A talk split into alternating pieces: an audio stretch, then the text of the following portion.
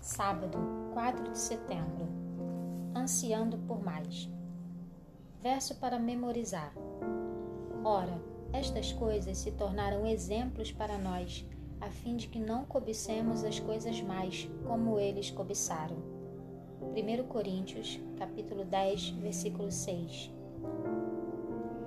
O Museu de Arte do Queens, em Nova York, abriga a maior maquete arquitetônica de uma cidade em todo o mundo, representando todos os edifícios de Nova York. Em uma escala de 1.1.200, em que 2,5 centímetros ou uma polegada corresponde a 33 metros ou 100 pés, a maquete abrange quase 870 metros quadrados ela foi originalmente concluída em 1964 por 100 artesãos que trabalharam por mais de três anos para finalizar o projeto. A maquete foi atualizada na década de 90. Por isso, não reflete a paisagem urbana de 2021. Ainda assim, é uma cópia incrivelmente complexa e detalhada da cidade original.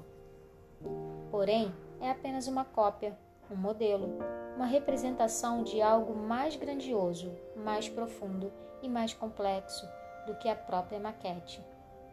Todas as maquetes e modelos são assim. Eles não são os originais, mas funcionam como símbolos dos originais. Uma maquete nos ajuda a compreender a essência do original, mas jamais poderá substituí-lo. Em vez disso, ela existe para ajudar as pessoas a entender do que se trata o original. As Escrituras estão repletas de modelos em miniatura de atividades e instituições que apontam para realidades celestiais. Hebreus 4 mostra uma dessas realidades no que se refere à questão bíblica do descanso.